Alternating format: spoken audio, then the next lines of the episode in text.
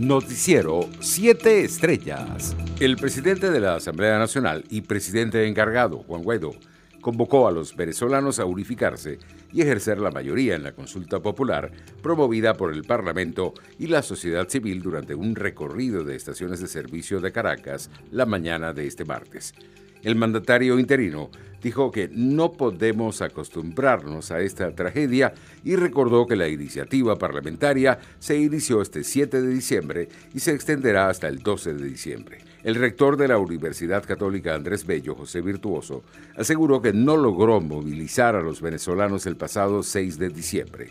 El padre virtuoso advirtió que la nueva Asamblea Nacional provoca un escenario que cierra las posibilidades de lograr amplios consensos que representen a la mayoría de la población. Entre tanto, el expresidente colombiano Álvaro Uribe aseguró que Venezuela está llegando a la fase plena del comunismo. En palabras del exmandatario, en nuestro país solo votan los afiliados al Partido Comunista. Así se refirió a los cuestionados comicios en Venezuela, que han sido considerados como fraudulentos por más de 50 países por no cumplir con los principios básicos de democracia. Por su parte, el régimen venezolano calificó de injerencistas las declaraciones del alto representante de la Unión Europea para la Política Exterior, Josep Borrell, sobre los cuestionados comicios del 6 de diciembre. Es lamentable que la Unión Europea persista en su política injerencista hacia Venezuela en franca inobservancia de los principios más elementales del derecho internacional, señala en el comunicado emitido por el canciller del régimen Jorge Arreaza. Internacionales. La vacuna Coronavac muestra una eficacia de 97% según la farmacéutica estatal de Indonesia. La farmacéutica Biofarma espera que la Agencia de Alimentos y Medicamentos de Indonesia emita una autorización de uso de emergencia del antídoto a finales de enero para poder comenzar una campaña de vacunación masiva.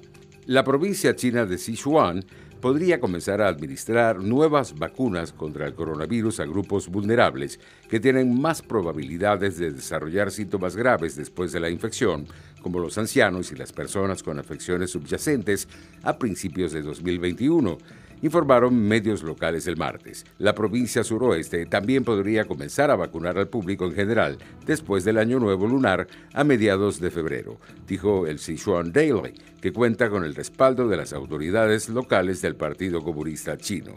El primer ministro británico Boris Johnson advirtió este martes de que las negociaciones para lograr un acuerdo del Brexit con Bruselas están siendo muy, muy complicadas, aunque confió en sus poderes de persuasión para cerrar un acuerdo comercial con la Unión Europea. El líder conservador efectuó esas declaraciones antes de viajar en los próximos días a la capital comunitaria para dialogar cara a cara con la presidenta de la Comisión Europea, Ursula von der Leyen, en un intento de salir del punto muerto en el que se encuentran las conversaciones, atascadas por la falta de avances sobre varios asuntos. Economía.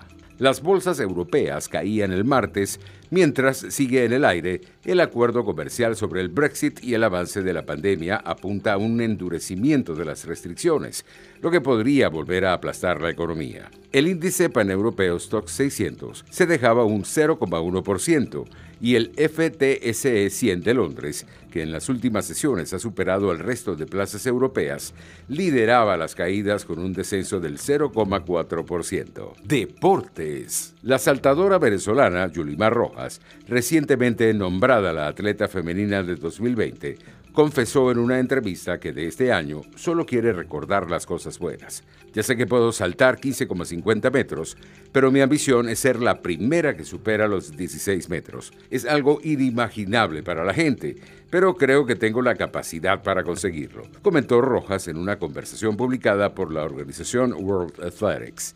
El gimnasio Ciudad de la Asunción sede de 92 partidos de Superliga de baloncesto, será el escenario en el que a las 5 de la tarde de este miércoles se realice el salto entre dos en el primer duelo de la gran final entre Gigantes de Guayana y Spartans Distrito Capital. Esta llave, al mejor de cinco partidos, colocará frente a frente a guayaneses contra capitalinos y coronará al campeón del baloncesto venezolano en este 2020.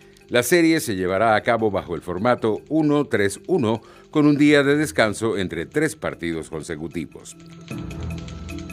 Noticiero 7 Estrellas.